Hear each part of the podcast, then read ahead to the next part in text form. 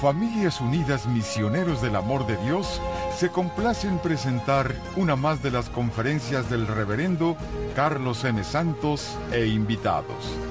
Dispónganse a participar y disfrutar de estos mensajes de crecimiento espiritual, formación humana y superación personal. ¿Tienen cara de cansados o de asustados o de qué? ¿Están bien?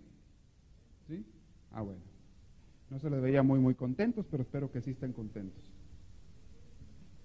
Porque tienen muchos regalos que Dios les dio este día. ¿No es cierto? Para empezar, los dejó despertar en la mañana, ¿eh? Ya es ganancia. Hay muchos que no despertaron hoy, en todo el mundo. Ojalá se hayan ido con él, ¿verdad? Pero ustedes todavía están aquí, vivitos y coleando. Bueno, por lo menos vivitos sí, lo otro no sé. Pero todavía andamos aquí. Nos dio de comer, porque no veo que ninguno de ustedes esté muy malnutrido, que digamos. Nos dio salud, porque por lo menos pudieron llegar aquí. Nos dio gente que nos quiere, aunque a veces nos hagamos de la vista gorda y decimos y lloramos y nos quejamos de que nadie nos quiere.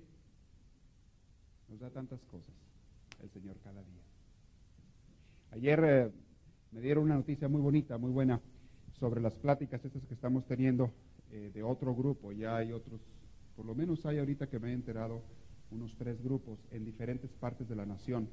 Unos están en Washington, otros están en, en este, Luisiana, otro grupo en Texas, y hay algunos que se juntan cada semana para orar, para escuchar al Señor, claro, leer la Biblia, una parte de la Biblia, meditarla, pero ponen el cassette también de las pláticas que tenemos aquí y se ponen a escuchar la plática y a meditar sobre ella.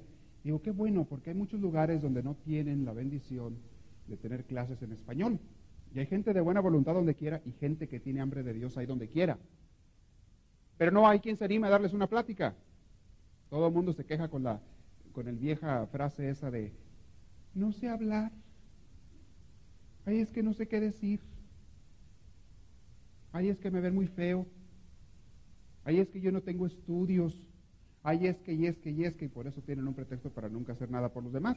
Ahora con estos casos no hay pretexto, porque gracias a Dios pueden eh, juntarse en grupos, en casas o donde se reúnan, escuchan una de las pláticas y se ponen a meditarla, a sacar bastante enseñanzas de ellas y a compartirla. Muchas veces un cassette sirve para más de dos reuniones. Hay veces que media hora de, de cassette es más material, tienes más material ahí para meditar de dos horas que Dos horas se te hacen cortitas, yo creo. Porque hay cosas que aquí aprendemos y comentamos que tienen mucho que ver con nuestra vida y nuestra relación con Dios y cómo lo vemos y con los demás, obviamente. Entonces me dio mucho gusto escuchar de un nuevo grupo que se están reuniendo y ojalá salieran muchos más así. Hay lugares donde no hay sacerdotes que hablen español, tristemente. Hay lugares donde no hay sacerdotes, ni español, ni inglés, ni nada. Hay lugares que están muy apartados o la gente no puede viajar o qué sé yo. Hay lugares donde no tienen la bendición que ustedes tienen, de tener una iglesia cerca, de poder llegar, un lugar donde adorar al Señor, donde celebrar la Santa Misa, o a veces algún padre o alguna persona preparada que nos hable en nuestro idioma, no lo hay a veces. Y muchas de estas pobres gentes terminan yendo con grupos donde más que guiarlos, los pierden o los desguían. Hay otros grupos e iglesias que en vez de ayudarte, te echan a perder. Te cambian tus sentimientos, te cambian el amor que Dios te puso en el corazón, te lo cambian por odio, por rencor, por ataques contra otras personas. Y qué triste, porque esto no es obra de Dios. Será obra de quien ustedes quieran. Y no les quiero decir de quién para que no se enoje el coludo, pero eso no es obra de Dios. No es de Dios. Bueno, estábamos teniendo, digo, fue una bonita noticia. Dije, qué bueno, a lo mejor si ustedes saben algún familiar, algún pariente en alguna ciudad o estado lejano, donde no tengan acceso a pláticas o, o a clases de espiritualidad, de teología, de Biblia, mándale un cassette o algo y se puede juntar ya un grupo de gente. Es una manera muy práctica, casi donde quiera tienen una grabadora portátil y lo pueden escuchar y pueden meditar y podemos crecer juntos todos. La misión del bautizado es esa, desparramar el reino de Dios, hacerlo crecer. El mensaje de Jesús fue muy claro. Su mandamiento fue, vayan y lleven esta buena noticia a todas las naciones. La noticia de que tenemos a un Dios vivo presente y que nos ofrece salvación. Esa es la buena noticia. Mucha gente no oye de Dios porque nadie le habla de Dios. Mucha gente que se podría haber convertido nunca se convierte ni se acercan a Dios. Mucha gente pierde hasta su alma, ya no digo familias o amistades o su propia paz, la pierden por no conocer a Dios. Ojalá hubiera más gente que se dedicara a predicar o de alguna manera con sus medios, con los que tengan, a llevar el mensaje del Señor. Pero bueno, más quería decirles eso porque estaba muy contento yo de oír que, que estamos tratando de hacer una misión por más gente, y a nivel hasta donde se extienda no nada más por un grupo aquí de personas en una iglesia reunidos, sino por gentes en todo el mundo. Aquí en Garden Grove, pues tenemos esa bendición o esa oportunidad, pero hay ciudades donde no la tienen y estados o países donde a veces es difícil encontrar. Pero bueno, ¿se acuerdan de qué estábamos hablando, verdad? ¿O ya se les olvidó? No les voy a repetir la clase la vez pasada.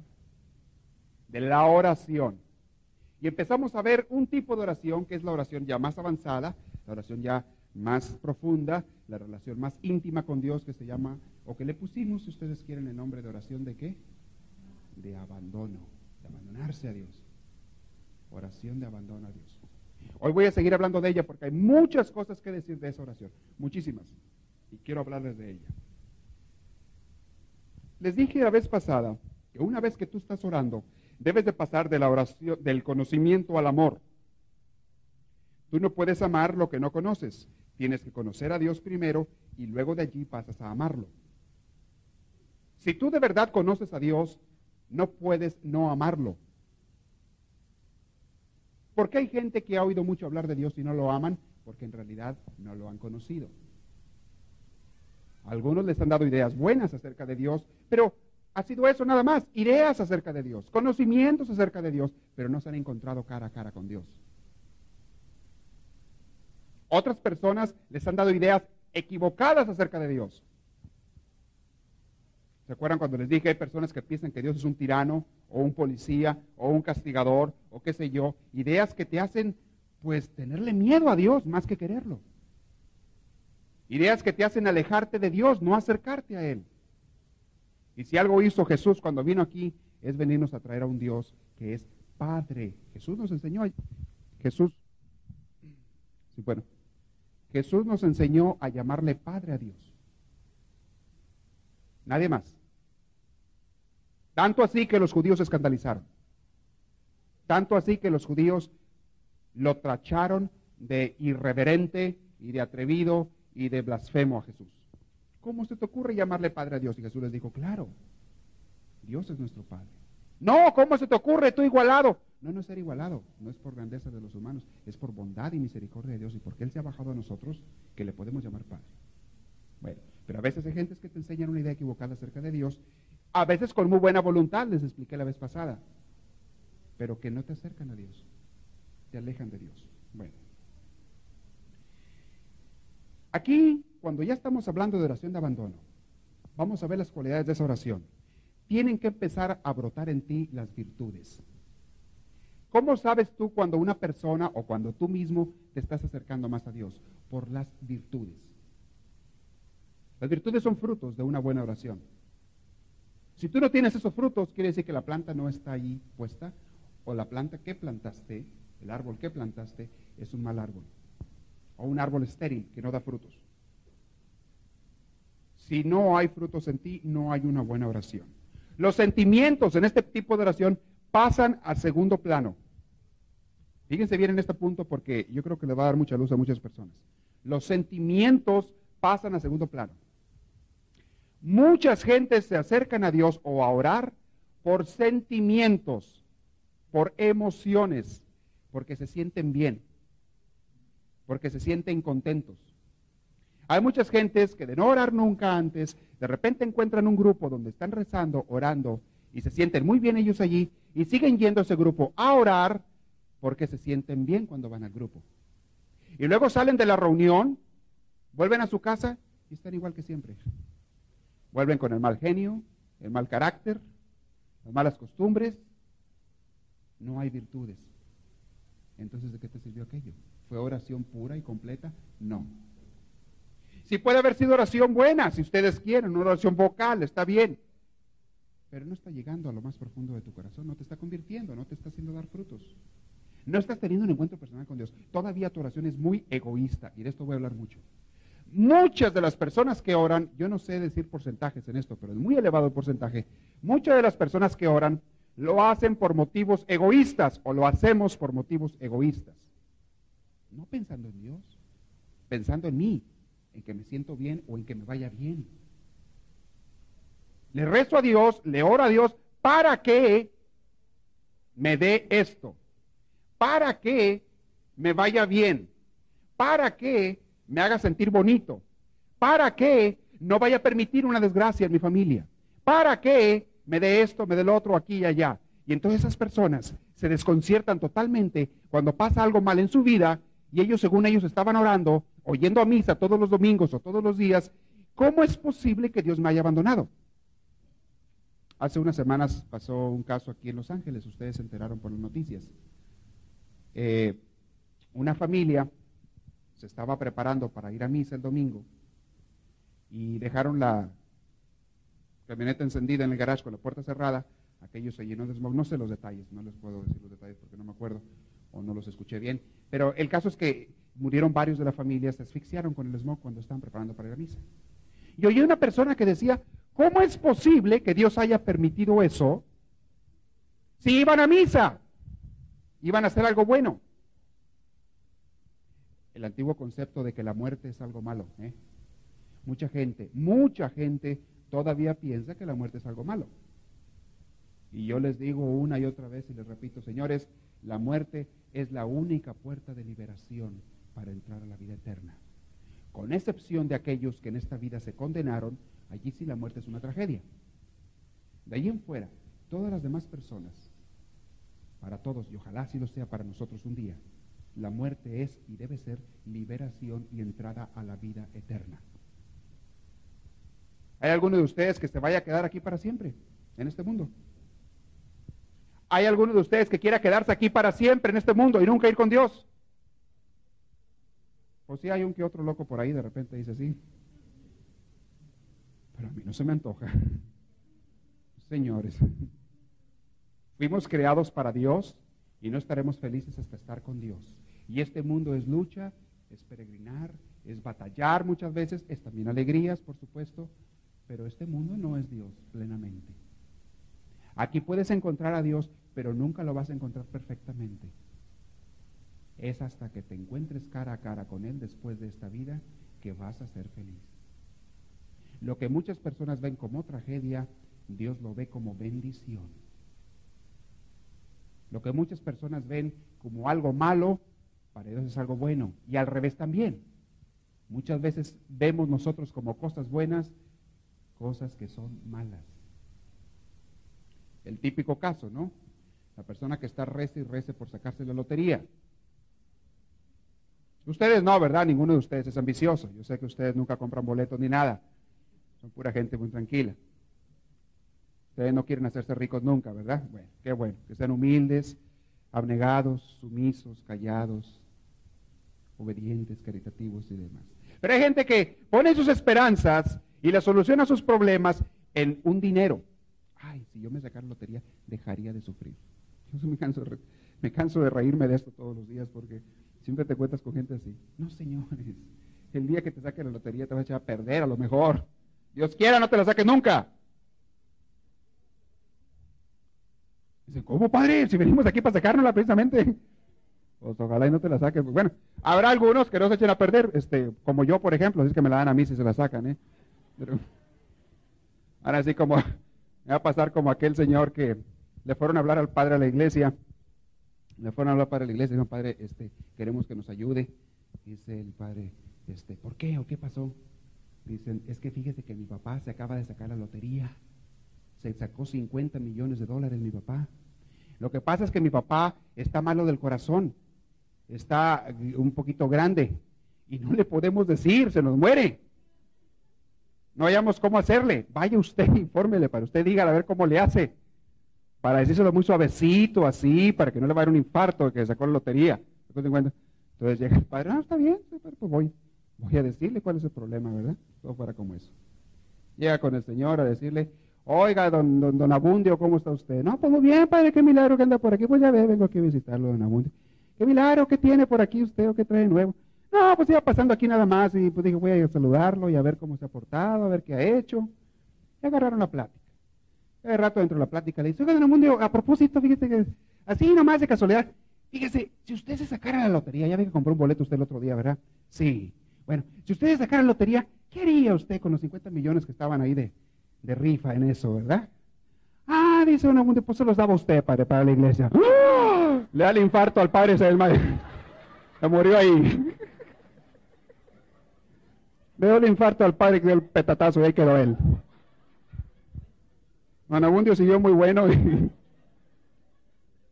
el padre cayó en infarto.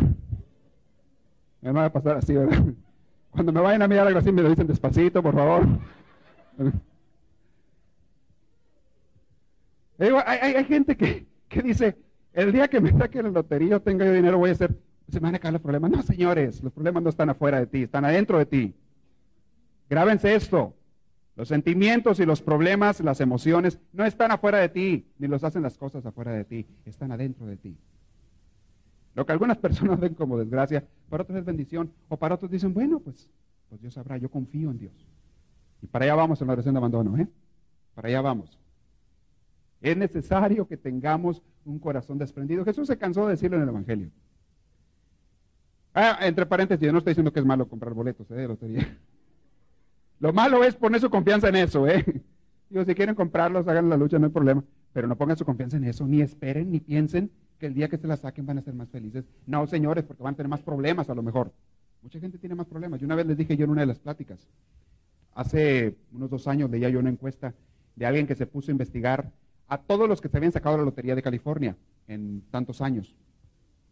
Empecé a investigarlos, a ver qué había sido de su vida. O sea, cómo había cambiado su vida un gran porcentaje de las personas que se sacaron la lotería se habían divorciado. Otros habían roto todo estrecho familiar o relación con sus familias. Otros habían echado su vida a perder, se habían comprado una gran casa y habían, estaban por allá alejados de todo el mundo con un corazón amargado. Sí, con muchas cosas materiales, pero un corazón amargado. Que yo me acuerde en la lista que sacaron allí, no encontraron a ninguno que dijera, ahora tengo más paz y soy más feliz que antes. Sí puede ser, sí puede suceder, pero se necesita mucho, mucho, mucho, mucho para llegar a esa actitud. Donde tú seas capaz de tener una cantidad de dinero de ese, tamaño y no apegarte a ellos. Eh, se necesita mucho, mucho camino a Dios. Cuando yo lo estoy aventando, donde quiero que todos caminemos, ustedes y yo, que todos caminemos hacia allá, hacia un total abandono en Dios. El día que tú tengas eso, entonces sí no te afecta. Es como el cuento del padre Anthony de Melo, que una vez también les dije, pero se lo voy a repetir, pues seguro no lo oyó. Iba una vez un hombre, un peregrino ambulante, un hombre vagabundo, pero un hombre de mucha oración y mucha entrega con Dios. Y caminando un día, a la orilla del camino, por ahí cerca, se desbalagó tantito y se encontró un diamantón así, pero grandote, grandote, el tamaño de una pelota de béisbol, así grandote el diamantote. Allí, que nadie se lo había encontrado antes. Y él lo recogió, lo vio, dice, ah, mira un diamante. Lo echó en su, en su bolsita que cargaba ahí en su, en su morral. Y siguió caminando. Llegó a un pueblo al día siguiente y sale corriendo un señor del pueblo a alcanzarlo y le dice, oye, oye, oye. Dice, dame la piedra, dame la piedra. Y dice el peregrino, ¿a cuál piedra? Y dice, mira, es que anoche yo soñé que iba a pasar un peregrino por aquí, por mi pueblo, que iba a traer una piedra este ya sabía que era un diamante, pero no le quería decir al, peregrino. Y otra una piedra que se había encontrado y que se la pidiera, que me la diera. Ah, dice el peregrino, ¿te has de referir a este diamante que me encontré por en el camino? Ah, sí, aquí está, ten. Se lo da. El hombre lo agarra y pega de brincos y sale corriendo, se va corriendo con su diamantote así, pero feliz de la vida. Peregrino muy quitado la pena, tranquilo de la vida, siguió caminando. Al día siguiente lo alcanza este hombre al peregrino. Le dice, llega corriendo con él y le dice, oye, ¿sabes una cosa? Ten el diamante, no lo quiero. Ah, no, dice vino con toda tranquilidad. ¿Y luego por qué? Dice el hombre, mejor, dame lo que tú tienes que te hace capaz de desprenderte de un diamante de ese tamaño. Eso es lo que yo quiero. Esa paz, esa tranquilidad, esa felicidad que te hace capaz de desprenderte de un diamante. El día que lleguemos nosotros a, a tener esa capacidad, Mis hermanos, entonces estaremos viendo los, viendo los frutos que les dije hace rato. Y entonces les podré llamar santos. Y entonces les voy a besar los pies. Y les voy a pedir deseos. Que pidan por mí. Es verdad. ¿Cómo es importante tener esa capacidad? Bueno, estamos hablando de los sentimientos y de los egoísmos. No sé por qué nos fuimos por otro lado. ¿Dónde nos fuimos? ¿Quién sabe? El amor que es muy emocional, les dije hace rato, de personas que oran en grupos o a nivel personal, pero que esperan recibir o quieren recibir emociones bonitas. El amor que es muy emocional no es amor, es egoísmo. No estás buscando ya a Dios, estás buscando tus sentimientos bonitos. Cuando tú vas a un grupo, a una iglesia o a una misa, y vas porque te quieres sentir bien, no estás yendo por amor a Dios. No me digas que vas por amor a Dios. No me digas que vas por hacer feliz a Dios. Vas por ti.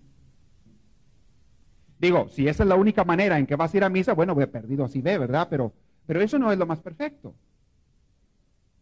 Si esa es la única manera en que tú vas a ir a un grupo de oración, bueno, sigue yendo, no importa. Pero ojalá con el tiempo madures y pases a ese siguiente grado de oración, de abandono o de relación con Dios que se llama abandono, donde ya no buscas las emociones, buscas a Dios. Dice Santa Teresa de Ávila, también se los había dicho. Mucha gente busca al Señor de los dulces. Que Dios nos da dulces en la oración muchas veces, o sea, te sientes bonito, emociones, en fin. Pero muy poca gente busca, perdón, era al revés. Mucha gente busca a los dulces del Señor, pero muy poca gente busca al Señor de los dulces. Y eso es bien cierto. Yo he oído gente que dice, yo voy a misa a tal parte y si no, no voy a ningún otro lado, porque en esa parte el Padre habla tan bonito.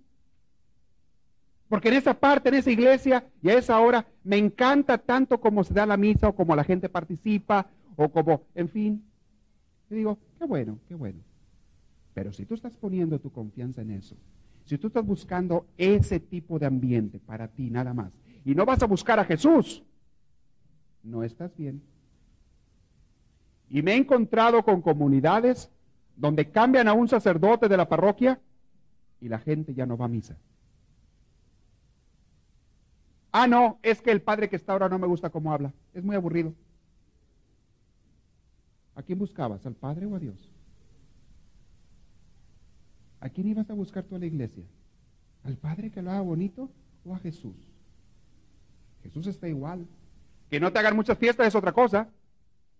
Pero ¿a quién buscabas? No tiene nada de malo que tú escojas. Si tú te sientes más a gusto yendo a tal hora con el Padre fulano en vez de con el Padre sultano, está bien, no tiene nada de malo, hazlo. Pero no vayas por eso, nada más. El día que ese padre se muera o se lo lleven, no vas a dejar de ir a misa, porque entonces ya no estabas buscando a Dios. Me he encontrado con comunidades o grupos, también en iglesias o en lugares donde se reúnen, donde les quitan al líder, les quitan al guía y se desbarató aquello. ¿A quién seguían? Las emociones. Cuando tú buscas sentirte bien o sentir bonito, eso será todo menos amor, es egoísmo. Y vuelvo a repetir, si nada más por eso vas a ir, bueno, pues de perdido por eso ve. Ojalá hay la esperanza de que un día purifiques tus intenciones. Pero ese no es el ideal. El ideal es que tú llegues a buscar a Dios, a buscar a Dios, no por sus dulces, no porque te vas a sentir bonito, sino porque lo amas. Si un esposo dice, yo nada más amo a mi esposa cuando me hace sentir bonito, cuando me trata muy bien, cuando anda de buenas y toda sonriente, Uh, pues qué ingrato. Y cuando se levante toda desgreñada y te trate mal, y cosa que nunca sucede, ¿verdad? Porque las mujeres nunca se levantan así. Siempre se levantan peinaditas y maquilladitas y todas así muy bonitas. ¿Verdad? Ay, veo a los esposos que me hacen una cara así como dicen, ay, no sé. Venga a asomarse a mi casa para que un día en la Bueno, si tú amas a tu esposa nada más porque te hace sentir bien, no la amas. Qué bueno que te haga sentir bien. Bueno, ese es el amor. Ojalá los dos traten de hacer sentir bien uno al otro, pero no amar a la persona nada más por eso.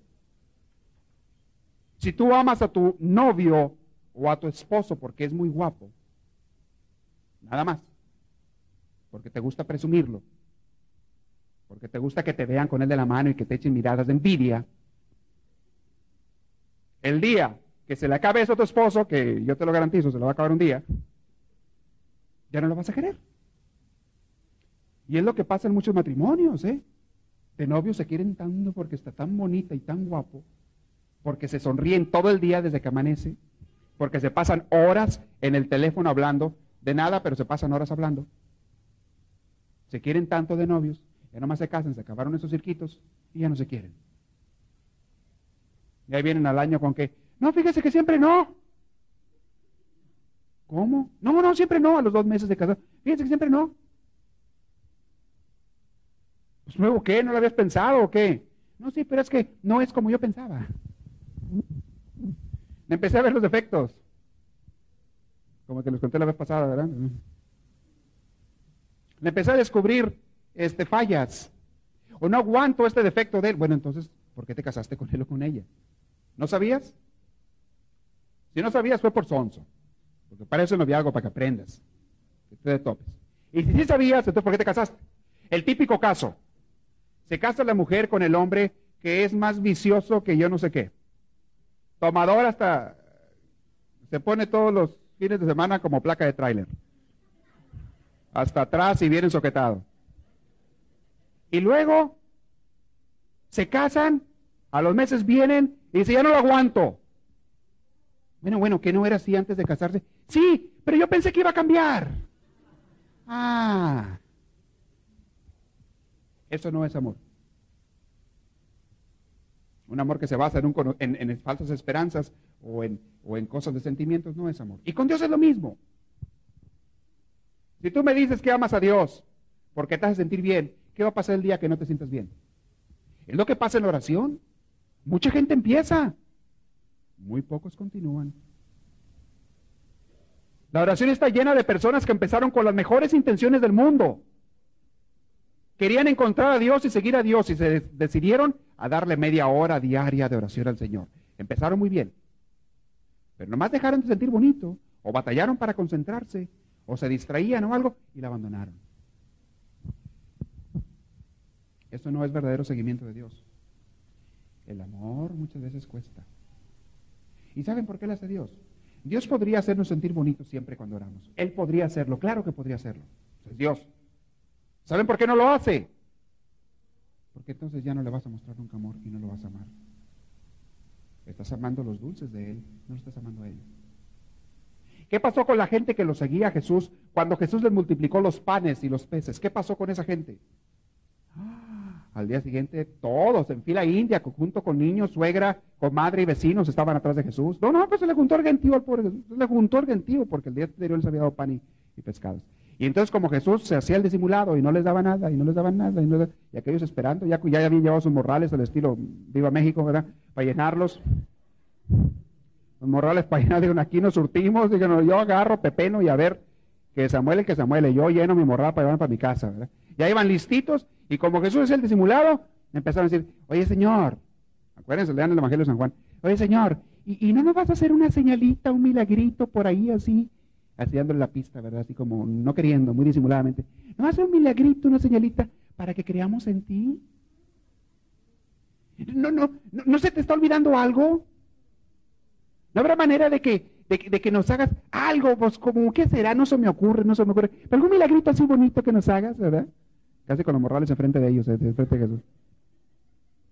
Y Jesús les dice, no señores, a esta generación no se le darán más señales que la señal de Jonás.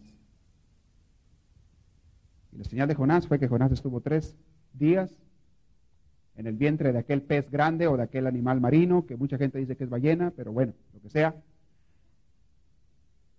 Y Jesús lo pone como significado a su resurrección, a su muerte y resurrección. Dice, no señores, no más panecitos, ni, ni pescaditos, ni nada, no señores. El que quiera comer, que trabaje, órale. Hay mucha gente a la que Dios no le da lo que pide, aunque parezca algo bueno, porque luego la gente se echa a perder. O te va a hacer un mal. Acuérdense del otro cuento que les leí una vez. Aquel hombre iba a un santuario a visitar a su dios de la India, el señor Vishnu. Y cuando iba de camino, le pide, eh, llega a un pueblo donde pide él asistencia para quedarse la noche. Y entonces, una familia de muy buena voluntad, un matrimonio que no tenía hijos, lo reciben en su casa. Cuando están en la noche platicando después de la cena, le dice eh, la familia, oiga, usted que es muy espiritual y es muy santo, ¿por qué no le pide a Dios ahora que vaya a su templo que nos dé un hijo? Pídale eso. Le hemos estado pidiendo por tantos años que nos dé un hijo y, y no lo hemos tenido. Y eso está bien. Y lo hace. Y le ruega a Dios y le pide, y la familia también le pide mucho, le pide mucho a su Dios Vishnu. Y, y, el hombre ya no regresa a esa casa hasta muchos años después. Veinte años después el hombre vuelve a pasar por aquella casa, por aquel pueblo, y se acuerda de la familia que una vez le dio asistencia. Y llega con ellos. Y se ponen a platicar, pero se encuentran nada más a la señora sola en la casa. Y dice, oiga, y su señor, dice, está en la cárcel. Muy triste la mujer. Dice, ¿y por qué? Pues fíjese que aquella vez que le pedimos que Dios nos diera un hijo, que Dios nos diera, que usted pidiera para que Dios nos diera un hijo, fíjese que nos lo dio el Señor. Nada más que ese hijo nos salió tan malo que hace poco cometió un asesinato y huyó. Y aquí en este pueblo la justicia es así. Si el hijo no paga, el papá tiene que pagar. Y el papá está en la cárcel y no va a salir hasta que el hijo pague por su culpa o vuelva, por muchos años. El cuento termina con una frase muy interesante que dice, mucho cuidado con lo que pides, porque te lo podrían conceder. No todo lo que uno ve como bueno es siempre bueno. Pero bien, estoy diciendo que el amor nunca debe ser egoísta, y siempre tiene que ir con abandono y confianza en Dios. En el plano humano, nunca existe una emoción perpetua, nunca. Por ejemplo, la emoción de, alegría, de gozo, así de entusiasmo, nunca existe una emoción perpetua. Todo pasa. Si a ti te dan un regalo que a ti te gusta tanto, te vas a emocionar mucho, vas a brincar mucho, vas a hacer lo que te dé la gana, pero te va a pasar la emoción. Porque no es normal, no es concebible, no se puede en el plano humano tener una emoción que te dure siempre. Las únicas emociones que pueden perpetuarse y que desgraciadamente son malas son esas, las negativas, por ejemplo, odios, rencores, envidias. Esas sí son emociones que algunas personas alimentan, le permiten la entrada a su corazón y pueden durar para siempre. Pero eso es para qué las quieres. Las emociones positivas, no hay ninguna persona que le duren 100 años sus emociones, ni tampoco habrá una persona que los aguante. Si tú todo el día estuvieras arriba emocionadísimo, emocionadísimo, yo te garantizo que una semana ya estás muerto, de cansado y de agotado. ¿Sí? No se puede. No es normal, no es humano. No es humano. Una persona que busque la oración por emociones positivas, pues está mal también. No siempre va a estar así. Y Dios también sabe eso.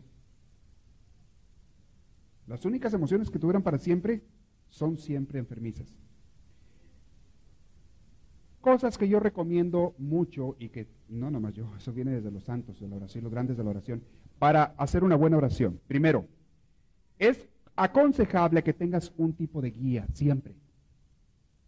Por ejemplo, asistir a algún grupo, tomar un tipo de clases. Estas clases les pueden servir para alimentarse espiritualmente si las toman en serio. Nos pueden servir a todos. Tener a un guía, una persona o un libro son cosas que te ayudan siempre y es necesario para crecer en la oración. ¿Por qué? Porque nos perdemos. Nos perdemos. Es muy fácil desviarse uno. Y es el problema que sucede con las religiones fundadas por hombres son religiones que muy fácil se pueden desviar, aunque tengan la mejor voluntad del mundo, se pueden desviar. Pueden de repente enseñarte cosas equivocadas y ya no es de Dios, ya no está bien. Para embarcarte en una oración y en una relación con Dios ya profunda, fíjense bien en este ejemplo que voy a utilizar, bien bonito y bien profundo. Para tú embarcarte en una relación íntima con Dios, o sea, tener una vida más en serio con Dios, no nada más una vida de conveniencia y no nada más una vida con Dios de domingos, nada más. Una vida con Dios, una vida completa con Dios. Para tú embarcarte, tienes que pensar más o menos, lo voy a poner una comparación, es más o menos como una persona que piensa plantar un jardín, un jardín para su amado, para Dios. Hay un libro bien bonito que les recomiendo a todos. Se llama El Jardín del Amado. Es un libro chiquito, delgadito. Eh, fue escrito originalmente en inglés, y en inglés creo que sí lo hay. Lo he buscado en español aquí, no lo he encontrado. Una vez alguien me trajo ese libro de México. Muy bonito. Y habla de esta comparación de un jardinero que quería él plantarle un jardín a su amado. El amado es Dios, obviamente. Y es toda la historia de cómo va pasando capítulo por capítulo por ese proceso de plantarle jardín a Dios. Cuando tú quieras amar a Dios y hacer feliz a Dios, tienes que pensar en ti, en que vas a formar un jardín en ti donde Dios pueda recrearse, donde Dios pueda gozarse, donde Dios pueda ser feliz. Y en ese jardín, para que sea bonito y a Dios le guste, tiene que haber flores y plantas bonitas. ¿Cuáles son las flores y las plantas bonitas y las aves hermosas de ese jardín? Son tus virtudes. Que tú vas a cosechar, que tú vas a sembrar, perdón, que tú vas a hacer crecer y que vas a cultivar para que a Dios se goce en ese jardín. ¿Cuáles son las virtudes? Pues les puedo mencionar muchas. Las tres principales, las virtudes cardinales son fe, esperanza y amor que se le llama también caridad, es lo mismo. El lenguaje bíblico es lo mismo. Amor. Fe, esperanza y amor. Esas son las flores que a Dios le encanta más ver en el jardín de tu alma. A Dios le fascina ver eso. Y Dios descansa allí. Y les uso la palabra descansa porque mucha gente no se da cuenta lo que a Dios lo hacemos sufrir. Con nuestra indiferencia en primer lugar, cuando a ti no te importa Dios, nada más te importas tú, y con nuestros pecados, por supuesto, también. Muchos maestros de vida espiritual han comparado los pecados con espinas que le clavamos al corazón de Jesús. Puede usar la comparación que te dé la gana. El caso es que los pecados hieren el corazón de Dios porque te lastiman a ti y lastiman a otras personas. Y eso en su amor de padre y de Dios le duele a Dios. Igual que un papá, un buen padre o una buena madre sufren mucho cuando su hijo por torpeza o por negligencia, sufre. Cuando su hijo no hace caso y cae en un pozo y los papás están tratando de, prevenirlo de que caiga en eso, y el hijo no hace caso y va y como quiera cae allí, los papás sufren. O cuando alguien le hace un daño al hijo, también los papás sufren. Igual Dios. Cuando tú dañas a alguien, cometes un pecado o haces sufrir a alguien, Dios sufre. Y Dios necesita de descanso también. Recuérdense que Jesús, aparte de ser Dios, es hombre también, es humano también. Y lo humano no se le quitó cuando se fue al cielo. No dejó la humanidad detrás. Se glorificó, sí, pero no se le quitó. Y toda persona que ama se vuelve vulnerable. Sufre cuando no es amado o cuando se le paga mal su amor. Eso es de ley. Les he dicho también antes que muchas personas no aman precisamente para que no los dañen. Tienen un corazón de roca, de piedra, para que no les haga nadie daño. No dejan entrar a nadie allí. Solamente desde dentro de tu corazón, cuando dejas a alguien entrar allí, es que te pueden herir. Cuando tú no, amas a una persona y la persona te trata con indiferencia, uh, ni a calor te llega. Ni te preocupa. Es una persona que no te interesa, que va pasando por la calle, te la encuentras a la vez, ni lo conoces, ni te conoce, ni te interesa, no te molesta que no te salude. Ah, pero cuando es una persona a la que tú amas mucho, cuando es tu esposo o tu esposa, tu hijo, tu hija, tu padre o tu madre, y te hace mala cara, y te deja de saludar, o te hace una mala jugada, entonces sí sufres mucho. ¿Por qué? Porque esa persona está dentro de tu corazón. Y entonces tú sufres. Ojalá no sufrieras. Oigan las pláticas que les di las primeras veces, lo de creados para ser felices, pero no me voy a meter en ese tema ahorita. Ojalá tuvieras la madurez necesaria como para que no te afectaran las demás personas de esa manera. Pero la realidad es esa. Cuando amamos, cuando amamos, sí nos volvemos vulnerables. Y más que nada sufres por el sufrimiento de la otra persona. Esa es la manera en que Dios sufre. Dios no sufre cuando tú lo insultas directamente a Él. Eso no es lo que le daña a Él. Dios no se hace el ofendido. Hay personas que se les ocurre blasfemar contra Dios. Eso no es lo que le daña a Él. ¿Sabes qué le daña a Él? Tu corazón que está sufriendo, o que está lleno de odio, o de coraje, o de rencor. Eso sí le daña a Dios. Tu corazón que está haciéndole daño a otras personas, está haciendo sufrir a otras personas, eso es lo que le duele a Dios. Y Dios necesita, descanso. ¿Saben una cosa? Dios necesita de muchos santos, de muchas personas entregadas. Dios necesita de muchas personas de abandono, porque lo hemos dejado solo.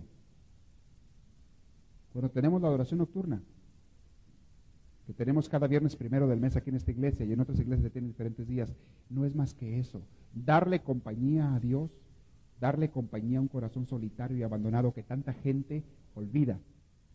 Que sí se acuerda de él cuando le conviene, pero se olvidan de él más tiempo. Eso es esa oración.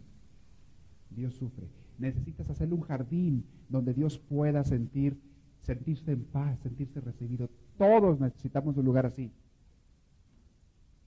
Ojalá que tu casa siempre fuera eso, un jardín de amor, de paz, de tranquilidad. Todo el mundo quisiera tener casa, su casa así. Pero hoy te digo una cosa, cuando las personas no encuentran eso en su casa, agraciada o desgraciadamente, van y lo buscan en otro lado. Pero el caso es que todo mundo necesitamos eso.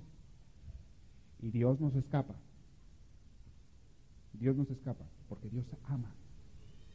Ese jardín les dije que Dios quiere que tú formes ese jardín de tus virtudes. No les terminé de decir cuáles son las, bueno, darles algunos ejemplos de virtudes. Pero enseguida se los voy a dar. Antes de darles los ejemplos de virtudes, quiero darles otras ideas.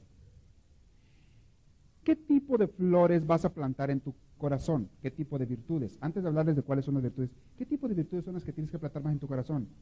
Les voy a decir cuáles. Las que Dios quiera.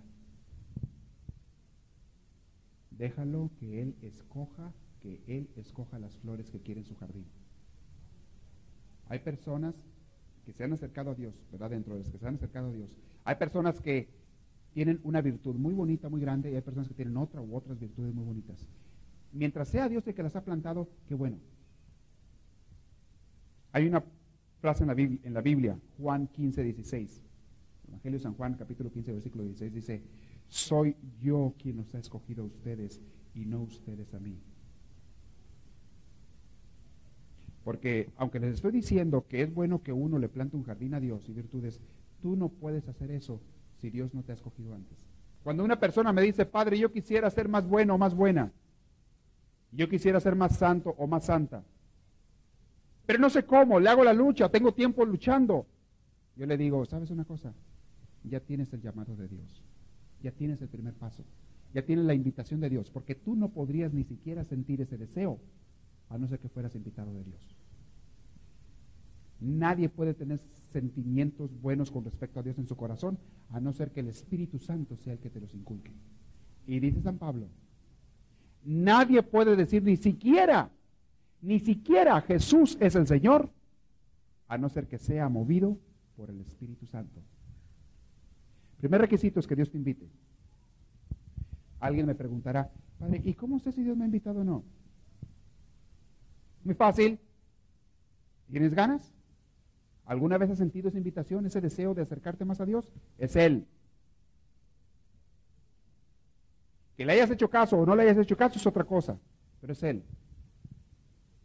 Segundo, Dios quiere a todos. Si tú crees que no has, sentido ese eh, ah, no has tenido ese sentimiento en tu vida, pídeselo y yo te garantizo que inmediatamente te lo da. Porque al momento de pedírselo, ya lo tienes. Dios no te hace esperar. Dios lo que más quiere es que te acerques a Él, que vivas con Él, que vivas de su plenitud, de su vida, de su luz, que saborees, que te llenes de Él. Es lo que más quiere Dios. Pero la gente no quiere eso. La gente muchas veces más bien queremos llenarnos del mundo vivir el mundo, Estar en el mundo y las cosas del mundo. Y Dios, hay para sobras ahí para cuando se ofrezca. Lo primero que se necesita es que Dios te invite. Es lo primero. Pero ya les dije cómo es la invitación. Es solamente cuando el Padre te atrae que se puede llegar a Él, al Padre.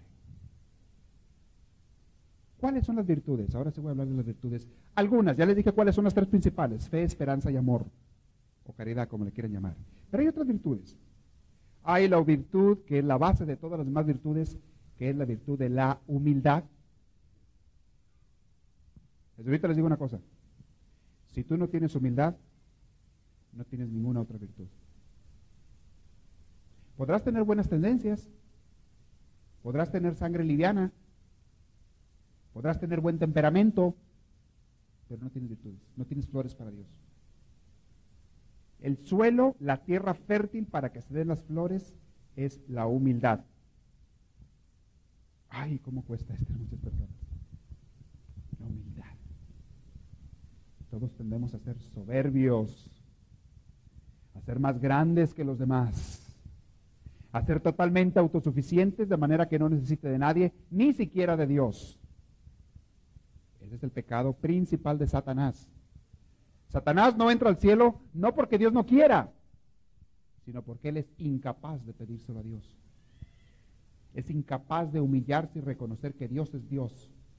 Él quiere ser igual que Dios, o más grande que Dios.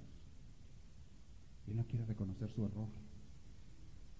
Ese es el pecado contra el Espíritu Santo, que dice la Biblia que es el único pecado que Dios no puede perdonar. Todos los puede perdonar Dios, menos uno, que es el pecado contra el Espíritu Santo. Eso es, el pecado de no aceptar al Espíritu de Dios en tu vida. El pecado de no aceptar la salvación, o sea, la soberbia, creerte grande.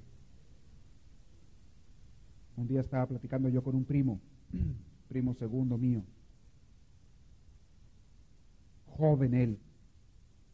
Tenía, esto fue hace unos 6, 7 años que estaba platicando con él. Él en ese entonces tenía, no sé, unos 24 años de edad, 25. Es alguien con quien yo no tengo demasiada relación, pero esa vez fui a visitarlos y, y estaba platicando con él. Y obviamente salieron los temas de religión. Y dijo él, eso de que Dios te ayuda. ¿Cuál te ayuda Dios? Yo soy el Dios, yo soy mi Dios. Así le dije, ¿por qué dices eso? Dice, porque si yo quiero comer, yo tengo que trabajar para comer. Dios no me va a dar pan del cielo, no va a caer. Y si yo quiero tener dinero, yo tengo que juntar mi dinero a como me dé lugar y yo lo pongo en el banco y yo fui el que lo hice, ese dinero. Y si yo quiero conseguir algo, yo tengo que luchar para conseguirlo y entonces lo tengo. Suena muy lógico, ¿verdad esto?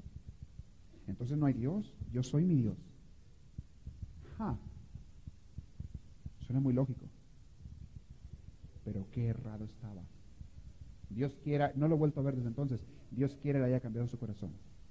Tú no puedes ni siquiera trabajar para comer, a no ser que Dios te haya dado la salud para trabajar. Tú no compraste la salud. Tú no puedes ni siquiera hablar ni caminar, ni conseguirte nada, a no ser que Dios no te haya dado primero el don de la vida, por lo cual no pagaste ni hiciste nada para conseguirlo. Tú no podrías ni siquiera moverte ni decirme lo que me estás diciendo ahorita, a no ser que esta mañana Dios te hubiera dado la vida otra vez y la capacidad de hablar y de decir, qué soberbio es este hombre. Y qué dolor me dio oírlo así. Y en su misma soberbia no quiso reconocer su error, porque la soberbia es el peor, es el pecado de Satanás no te deja reconocer tu error. Ah, no, Señor, ¿cómo va a ser error? Yo estoy bien, los demás están mal. He oído gente que piensa así o siente así. Yo estoy bien, los demás están mal y no me importa lo que me digan, yo estoy bien. Y a mí nadie me va a hacer cambiar de pensamiento. Y ves que todo el mundo va en una dirección contraria y tú dices, no, Señor, yo estoy bien, todo el mundo está mal. Oye, espérame. Estás como el borrachito, aquel que iba por el freeway. ¿Se acuerdan de ese? De repente prende el radio donde va él y hoy en el radio, el noticiero, que dice, mucho cuidado, todos los carros que van por la autopista, va por ahí un loco en sentido contrario, van a chocar. Y asoma por el vídeo y dice, uno, son un chorro los que vienen en contra, dicen. Ve todas las luces que vienen así, no, hombre, uno, ¿cuál uno? Son un chorro los que vienen en contra. Hay de corregir eso. Así estamos nosotros como ese vez, o la persona soberbia, cuando somos soberbios. Yo estoy bien, los demás todos están mal. Qué tristeza. Una persona que no tiene humildad no tiene la más mínima virtud de Dios. Y son personas insoportables, que nadie aguanta. Y su familia está con ellos nada más por caridad o paciencia o porque no les queda otra, pero no los aguantan. Y a veces los bienes materiales te hacen así. La salud te hace así. En las edades del hombre, en las edades de nosotros, la edad en la que más tiendes a ser soberbio es en la juventud. Cuando dejas de ser niño dependiente, empiezas a reconocer que tú tienes fuerza, que tienes juventud, que tienes energía. Cuando estás en la edad de la adolescencia, todos pasamos por ahí, todos, todos, todos, o van a pasar por ahí. Yo todavía no llego a esa edad, pero algún día llegaré. Todos.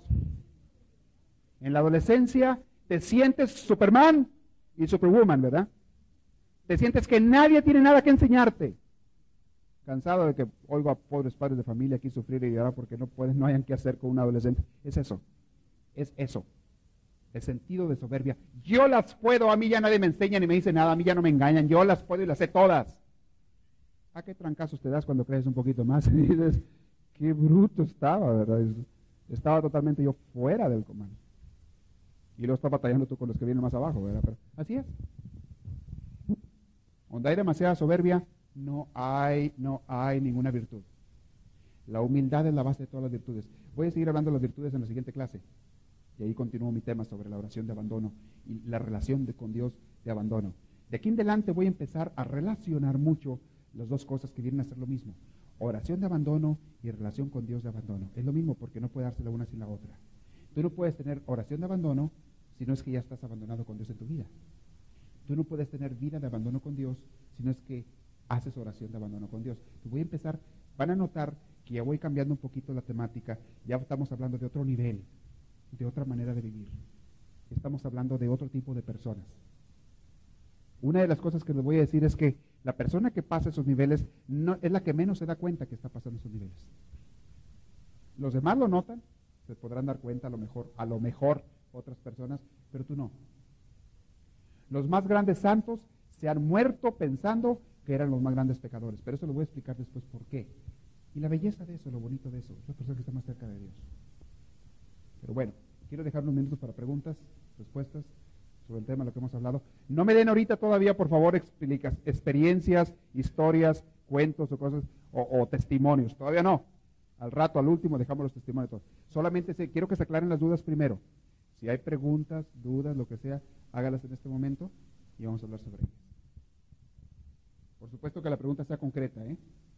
que no dure más de tres segundos la pregunta.